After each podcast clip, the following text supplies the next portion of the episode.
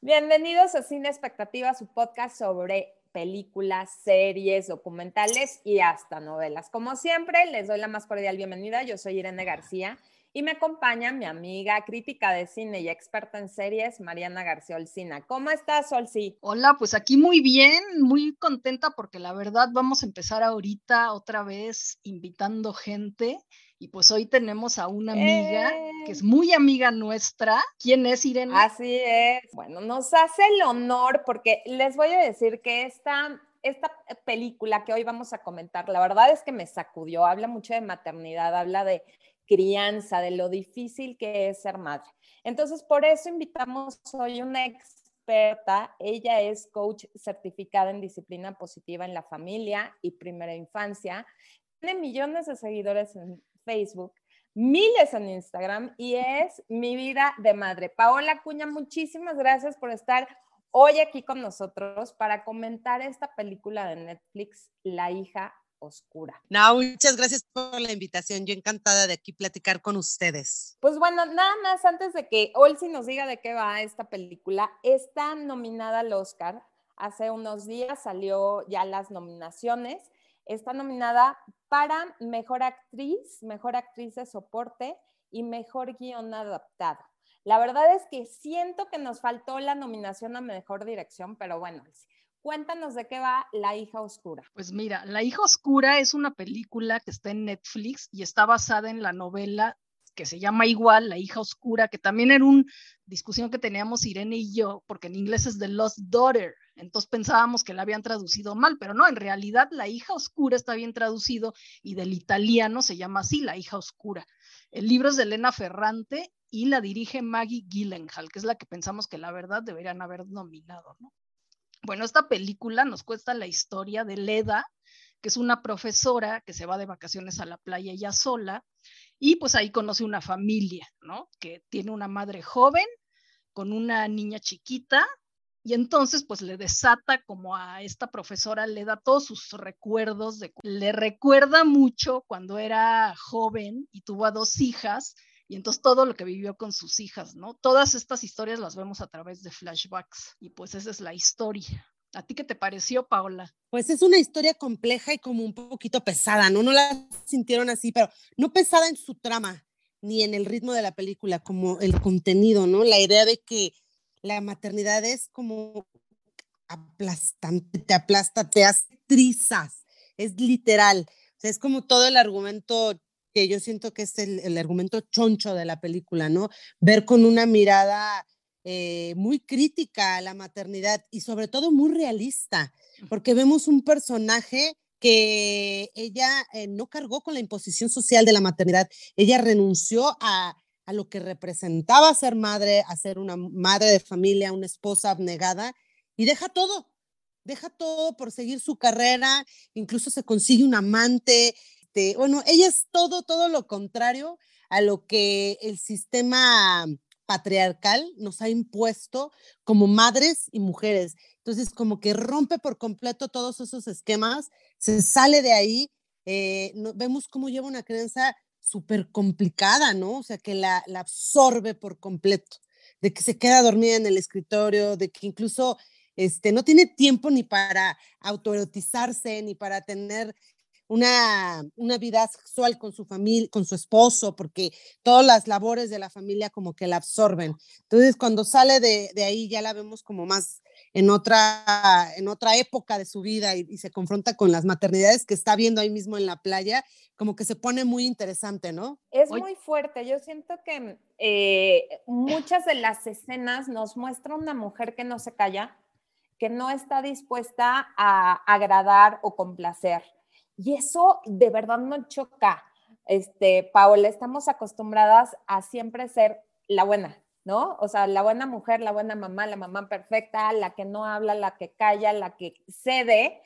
Y ella, o sea, me llamó mucho la atención y de verdad me confrontó mucho a, a aceptarla sin juzgar, ¿sabes? Tú siempre me dices, no hay que juzgar, hay que aceptar todo eso, pero nos cuesta, ¿no? O sea, decir mala madre porque abandonó a sus hijas. Es que no cualquiera, ¿no? O sea, no cualquiera nos atrevemos a, a ir contra esto. O sea, de repente, yo creo que más que nada por la culpa, porque ella, ella en la película vive con culpa, o sea, la trae a cuestas, porque incluso ella cuando dice que eh, es madre, dice, me acuerdo que dice, soy madre pero una antinatural. O sea, madre antinatural. Algo así se, se, autodefine ella. Y eso, esa definición que da de sí misma como madre es por la culpa, porque en el fondo ella sabe que se salió de, de los, de los de lo escrito, de lo establecido. Entonces ella cree que por salirse de ahí es la culpa. Y de repente sí, también como madres decimos, híjole, yo no dejaría a mis hijas.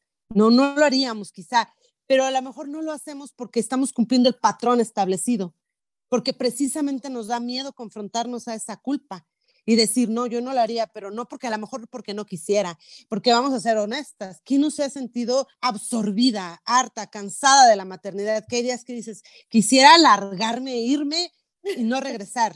Todo el mundo lo hemos querido hacer, todo el mundo nos, nos abruma de más, es que es un paquetote, o sea, no es cosa no es cosa fácil y todo lo que implica. Y luego ella carga con la culpa, con, la, con sus propios vínculos, pues cómo se vinculó ella en, en su vida también de hija, porque también trae lo de la muñeca.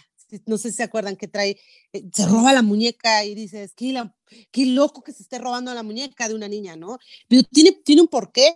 O sea, se roba la muñeca porque eso la vincula a ella alguna, alguna, algún momento de su vida sea, para ella la muñeca representaba algo muy valioso, se la da a su hija y para su hija no representa nada, la avienta, se rompe. Entonces ella se encuentra con una muñeca parecida y es como todo el clic, ¿no? Con lo que ella es, con su con lo que fue, con lo que es y con lo que está con lo que está viviendo en ese momento, ¿no? Porque está como en dos tiempos. O sea, donde es una mamá que le da la muñeca a su hija y donde es la mamá que se está robando la muñeca de una niña. Entonces, como que hace clic, ¿no? En tres momentos de su, de su historia. Sí, esto de la muñeca, por ejemplo, también se puede poner como que ella se roba la muñeca para que la otra mamá joven se sienta culpable, ¿no? Y entonces se identifique con ella. Y esta también se va a sentir culpable porque perdió la muñeca preferida de su hija y entonces se va a sentir un poco como yo, ¿no? O sea, como que en el fondo quiere expiar sus culpas un poco con eso de la muñeca. Entonces sí es así como que tiene, o sea, tiene muchas cosas, este, como por abajo, ¿no? Que, que puedes interpretar también. Igual el final, ayer estuve leyendo, yo no voy a decir el final, pero estuve leyendo como que diferentes interpretaciones y hay unos que sean que si era un sueño, que si era real, que entonces también, o sea, hasta ese nivel te lleva la película, ¿no? Que no sabes realmente si es real o es, ficción o es un sueño o algo así, ¿no? Fíjate que lo que yo le, o sea, yo, yo leí en la película, en la trama, precisamente de este vínculo que genera con la, con la otra eh, mamá, ¿no? La mamá joven que se ve espejeada, ¿no? O sea, que está viendo lo cansado y entonces se recuerda cómo ella se vinculó pero también esto que hablamos, y tú lo, lo, hiciste en un podcast padrísimo, es más, necesitan escuchar ese podcast de mi vida de madre, búsquenlo en Spotify, sobre las heridas de la infancia. Lo he escuchado, Paola, no te miento, como tres veces, porque de verdad que es mucha información.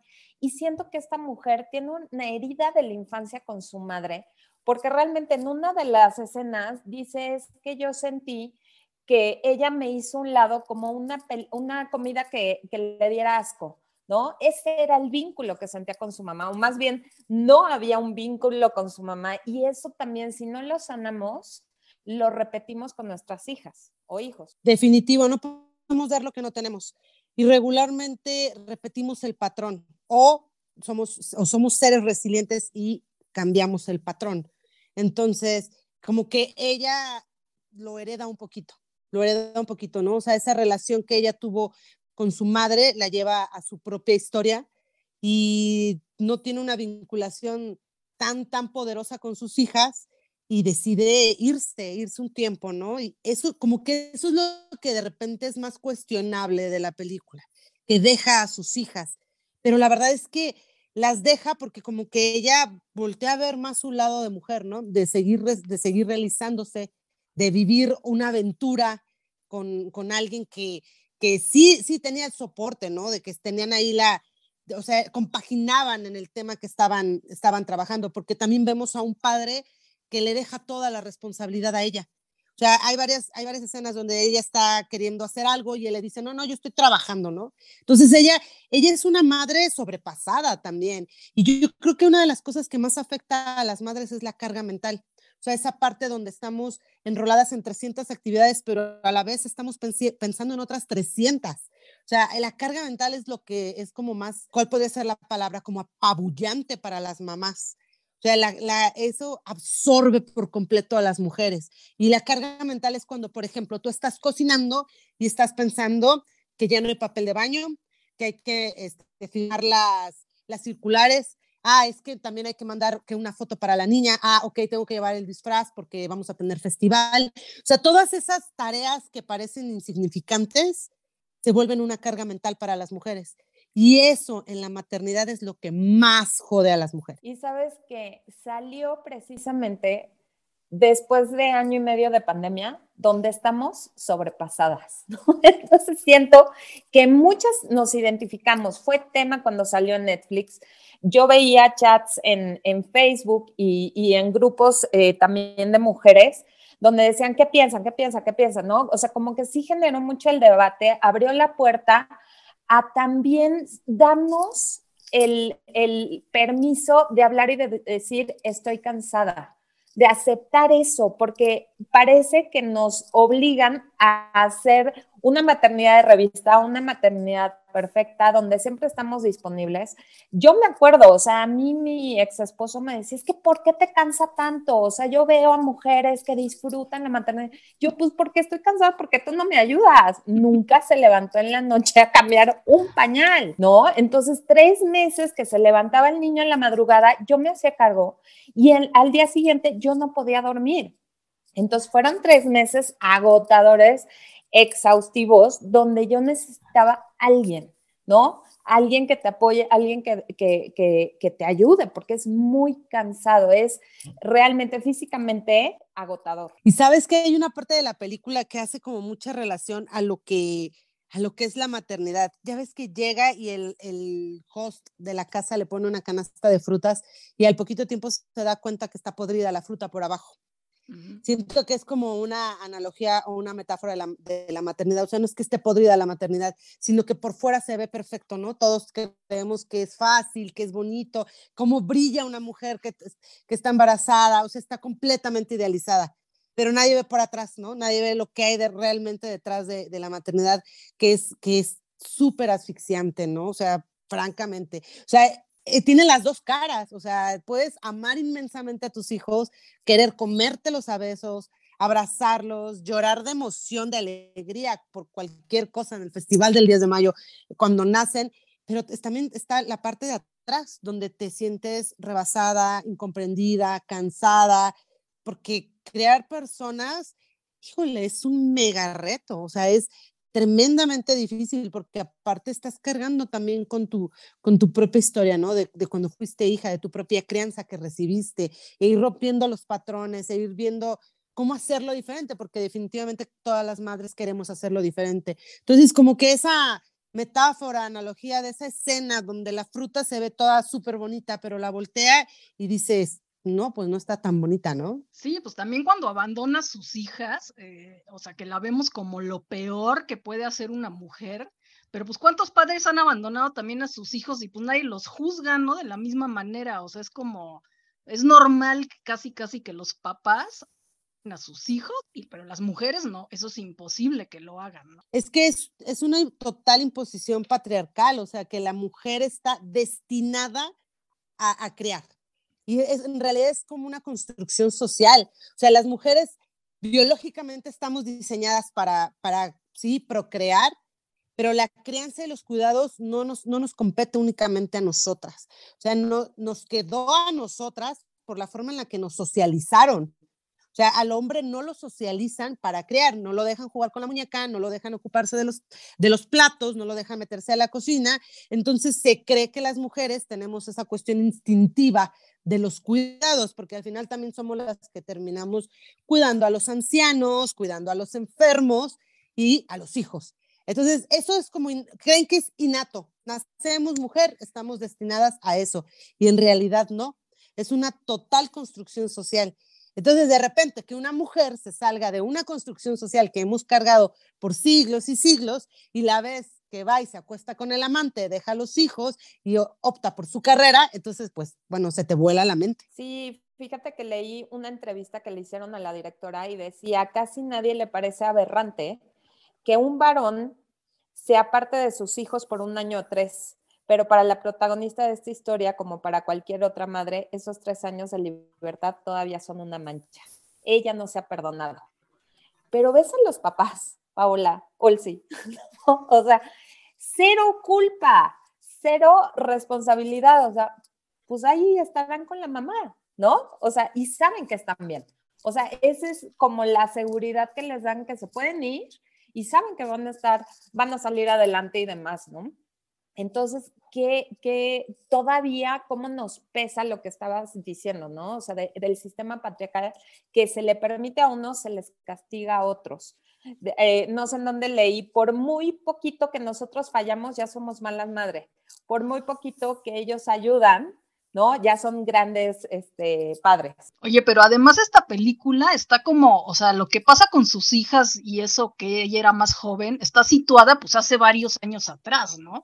Entonces, pues todavía mucho más conservador todo, ¿no? Porque ahorita ya estamos un poco más abiertos, ya estamos entendiendo el sistema patriarcal que dice Paola y así, pero pues hace unos 10, 20 años, pues ni idea de eso, o sea, era como qué horror, ¿no?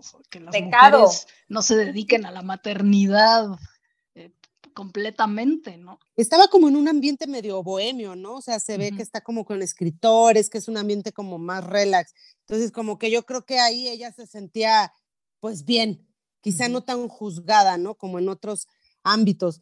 Pero a, a, mí lo que me sorprendió es que a pesar de esa situación donde ella opta por por verse más bien como mujer en lugar de verse como madre, aún así parece en la película que tiene un vínculo con sus hijas. O sea, lo dan a entender. O sea, sus hijas le llaman por teléfono, incluso en, en el final que dice Olsi que está como medio raro, que ahí yo francamente en el final dije, ¿qué? ¿Qué fue esto? ¿Qué pasó? ahí se ve que le está, está hablando con sus hijas. O sea, a pesar de esos años que se fue, logró vincularse con ellas. Sí, claro, sí, sigue teniendo una relación, o sea, y las hijas la quieren, al final de cuentas, ¿no? O sea, eso sí yo veo que pasa con muchos hijos que aunque los, las mamás los abandonen, como que siempre están idealizando a la mamá y no les importa si se fue o si no, si se, hizo cargo, lo que tú quieras, siempre están como deseando que la mamá regrese en algún momento, ¿no? Y, y poderla abrazar, y pues es la mamá, ¿no? O sea, también pues yo creo que sí ahí, o sea, eso depende de la persona, pero sí muchas como que sí desean a la mamá, aunque las haya abandonado y todo el rollo, ¿no? Entonces sí tiene una relación al final pero con ¿sabes qué? ¿Sabes qué? A mí me dio como la impresión de alguien muy solitario, o sea, muy hecho a su modo, a sus este, gustos, a su vida, ¿no? Pero cuando la llaman las hijas, lo que antes no, o sea, se desvive por, cuéntame, quiero estar presente. O sea, como que es esta parte, no sé si está con eso, tratando de, de, pagar, ¿no? Este, mitigar o de, de estar eh, eh, reponiendo el tiempo perdido, no sé, pero el que esté sola, a mí sí dije, híjole, qué cañón. Porque te voy a decir, yo muchas veces les comparto en mis redes a las mamás, ¿no? Vengo del futuro y, y ya no te pelan y vengo del futuro y ya no quieren que les leas cuento. Y vengo del futuro, o sea, todo lo que te cansa cuando eres chiquita o cuando son chiquitos tus hijos, es lo que vas a extrañar. O sea, cuando crecen y añoras que estén a tu lado viendo una película, este, mamá, mamá, mamá, o sea, que, que te busquen, ¿no? Que sea su mundo. Y esta parte donde ya no eres un mundo y tienes que aprovechar cualquier eh, espacio que te den, que te abran y te digan, a ver, quiero que, me escuches o quiero, y hay que aprovecharlo, porque esto que es muy cansado, y siempre se los he dicho a, las mamás eh, de bebés, ¿no? Y le dije, esto es lo más, más pesado, o sea, el primer año, pero también es lo más lindo, o sea, huelen rico, ¿no? O sea, te ven y se les iluminan los ojitos y luego eso se va perdiendo, ¿no? Entonces, si no haces un vínculo fuerte, ¿no? Yo creo que ella hizo algo muy bien porque, como dice Ol, si no la llaman y la quieren hacer parte de su vida y demás, pero yo sí la noté sola y eso así como que no creas, ¿eh? ya que tengo niños grandes, lo veo cada vez más cerca. A mí me quedó la duda de cuál de sus, si eran sus dos hijas la que la buscaban o no, porque no sé si se acuerdan que hay una que es rebelde. O sea, la más grande es como que la que la pone a, ahí a un poquito más la saca de quicio. Sea, es la niña que, que no, parece que no es como que la que puede controlar o la que puede entender mejor. O sea, es como que la que la, que la mm, ¿cómo puede ser? La que la hace cuestionarse, ¿no? Y la que la saca de quicio y la que la hace enojar. Y parece que hay como hay un, una fricción importante. Y es con ella la que le pide que le bese el dedito cuando se lo corta. Le dice, dame un besito, dame un besito. Y ella no le da el besito. O sea, también estás viendo las heridas que ella está generando en, en sus hijas. Y es algo que siempre se va a acordar la hija de que no le dio el besito, Paola, o dime, tú como experta. Pero no, le da el, no le da el beso porque creo que en ese momento ella está completamente rebasada. O sea, está enojada porque me acuerdo que hay como un caos, ¿no? Empiezan las dos a, a, a, llamar, a llamarle a declamar, a pedirle atención y ella como que se sobrepasa, entonces como que no tiene disponibilidad emocional para besar a la hija. Que sí, o sea, que lo ideal es hacer un, un esfuerzo, ¿no? O sea, decir, ok, porque como dices, o sea, ahí se están construyendo, pues, situaciones importantes que naturalmente la niña pues va a recordar siempre que no le dio el besito en el momento que lo necesitaba y es siempre importante ser como base segura para ellos, ¿no? De, ay, ven, te cortaste, yo te cuido. Te decía al principio, no de, de entonces no tenía eh, la intención ni la disponibilidad de dar un besito. Y a veces es lo que nos pasa mucho a las, a las mamás, o sea, que no tenemos disponibilidad en ese momento, pero podemos reparar cuando la tengamos. ¿Sabes? O sea, no, a lo mejor en ese momento grité, me enojé, me salí, ya no pude más, pero cuando me siento más tranquila, más en paz, regreso y reparo y explico. No te, no te podía dar el besito porque estaba muy molesta, pero ahorita puedo dártelo. Y es cuando reparas. Y ese pequeño este momento donde tu hija dijo, no me dio el besito, pues se repara. Y eso es lo que ella se lleva a un futuro. pues sí, es que volviendo a lo que decías, Paola, de, de que, que, pone la maternidad como apabullante o aplastante. Sí, ella, o sea, en inglés, bueno, lo dice, children are a crushing responsibility. Entonces, así, o sea, es como tú lo dices exactamente, una responsabilidad apabullante o aplastante. Y pues sí, sí es cierto, o sea, la maternidad no es tan romántico como todo mundo lo dice, sino que es la verdad a veces hasta terrible. Totalmente, fíjate que a mí hubo una época donde sí me afectaba muchísimo el, la responsabilidad de educarlos bien, ¿no? Y, hablé con el papá de mis hijos y le dije, bueno, pero los vamos a llevar a terapia, ¿no? Si yo la cago, dime que vamos a poderlos ayudar de alguna forma. Porque de verdad, o sea, el, el, el que te cae el 20 y haces conciencia de que la personalidad, la salud emocional, física de dos humanos, ¿no? O de un humano, de los hijos que tengas, es bien fuerte. ¿Y cómo nos cae? O sea, yo siento que esta película es precisamente eso, el mostrar qué gran responsabilidad tenemos. Y muchas veces si nosotros no tenemos manejado estas eh, también estas heridas de la infancia, este vínculo que, que, no sanamos con nuestros padres y entonces repetimos, como dice Paula, patrones muchas veces muy tóxicos y negativos que siento que si trae esta señora, porque robarle la muñeca a una chava, a una niña, dices, Dios mío, por favor, amárrela. No te rías, Sol, sí. Amárrenla. Amárrenla, por favor. Oye, Ol, si no hablamos de la familia esta que llega a la playa, ¿no? Mm. Y es que tú te imaginas unas vacaciones idílicas, creo que están en Grecia o Italia o algo así. Sí, Grecia. Y entonces tú estás viendo el mar perfecto y llega toda la, la, la, familia esta del terror, ¿no? O sea, porque son ruidosos y mafiosos y demás. Pero hay un personaje y yo creo que es el que encarna todas las buenas intenciones de la gente cercana que no tiene hijos y son las mejores mamás en teoría. Tú, la, la, esta este, tía o prima, esta es la tal Cali, de, híjole, qué metiche, pero tápala, pero cuídala, pero a ver, tú no sabes si yo la cargo y a ver, ven mi vida y todo eso, híjole, ¿cómo caga? Y siempre hay alguien, ¿no? Llámese suegra, llámese mejor amiga, llámese experta en maternidad sin tener hijos. Yo juraba que, que ella había tenido que ver, ¿eh? O sea, dije, algo le hizo. O sea, como que todo el tiempo la, la, trama está así, ¿no? Que estás dudando incluso de ella, como que está rara, como que tiene una actitud incluso sospechosa yo llegué a pensar que quizás les había, le había hecho daño a sus hijas, porque así como que toda su personalidad es como muy misteriosa, ¿no? Sí, muy rara, sí, tiene como reacciones así este, extrañas. Y, como ella, pero también, o sea, que qué padre, no trata de encajar ni pertenecer, ¿no? Le vale gorro y te habla de una persona que por eso hizo lo que hizo, ¿no? O sea, ella, primero ella y lo que siente ella y habla y, y me encantan esta, cuando llega el, el, el cuate que cuida ahí y le dice, ¿me permites terminar de cenar?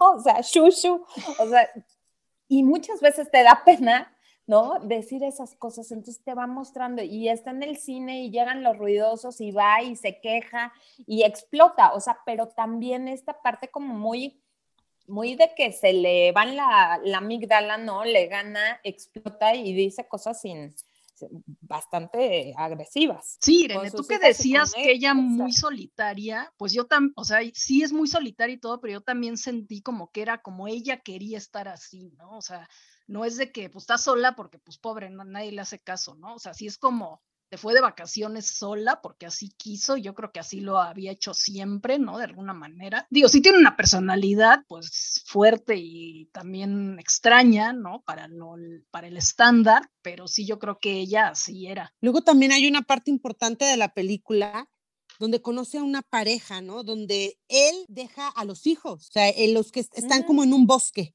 y, llegan este, mojados en una cabaña, una pareja, y él empieza a contar que dejó a los hijos. Y ahí como que nadie, a nadie nos sorprendió, ¿no? Así de, ay, bueno, pues se enamoró de esta otra con la que llegó y pues ya cambió, cambió su rumbo, ¿no? Y ahora se dedican a caminar por el bosque. Y ahí nadie dijimos nada. Pero cuando ella más adelante en la película se va y deja a los hijos, se las deja al, al, papá, ahí todo, ¿cómo? ¿Cómo le está dejando a sus hijos, no? Oigan, así ya como para, para cerrar un poquito, la vi con mi esposo y yo creo que esta película más bien nos hace, nos hace clic o nos hace ruido a mujeres. O sea, a mujeres, independientemente de si somos mamás o no. O sea, creo como que nos vemos reflejadas ahí, ¿no? En, en partes de su vida, ya sea como hijas, ya sea como adultas y que, que ya quizá nuestros hijos se fueron y estamos en, en una etapa de, de, más de, como dicen, como más solas hasta cierto punto. O sea, porque la vi con Omar, con mi esposo, y dijo, qué, qué horror de película, se le hizo espantosa. Así, estaba azotadísimo. No, eh, y yo decía, es que a mí no se me hace mala, pero quizá porque como mujeres de alguna forma nos engancha la historia, ¿no? O sea, nos sentimos identificadas en, en, algún punto. Sí, fíjate que la directora habla que cuando estaba leyendo el libro, ella pensaba, está loca esta mujer, pobrecita, está muy confundida. Y a medida que iba avanzando en el libro, se dio cuenta que tenía mucho que ver con ella. O sea, sí se reflejaba y decía, yo también me he sentido rebasada, yo también he querido tirar la toalla, yo también he querido correr. Y cuando habló con la escritora, que es un misterio, nada más se comunica a través de correos, nadie la conoce, no saben si es su nombre, si es... Y, y, ella, la única condición para eh, dar el permiso de la adaptación de la película fue que la dirigiera una mujer. Entonces siento que es mucho por la, la, la visión que nosotros tenemos, el punto de vista desde una madre, ¿no? Sobre otra madre sin juzgar, que es bien difícil, ¿no? Porque la primera que se juzga es la protagonista de esta historia. Entonces, denle una, en Instagram ahí recibimos todos sus comentarios, o en nuestras redes personales, yo soy Momichic1. ¿Y tú, Mariana, cómo estás? Yo soy Olcina MX en Twitter y Olcina en Instagram. Así es. Y también, por favor, sigan a mi vida de madre. ¿Estás? ¿En dónde estás? ¿Dónde te pueden encontrar, Paula? Instagram, Twitter, Facebook y ya también en TikTok, igual así, arroba mi vida de madre. Y no se pierdan su podcast también aquí en Spotify. También. Sí, tiene muchísimos especialistas, temas bien interesantes, la verdad es que no se van a arrepentir. Y busquen, se los juro que está buenísima, las heridas de la infancia. Está muy, muy bueno ese podcast, de verdad, échenle una leída, digo, una escuchada, y lean los posts y todo lo que comparte Paola en redes sociales. Muchísimas gracias, Paola, por acompañarnos hoy. No, gracias a ustedes por la invitación. Y gracias a ustedes por escucharnos. Nos escuchamos en el siguiente episodio de Cine Expectativa. Bye.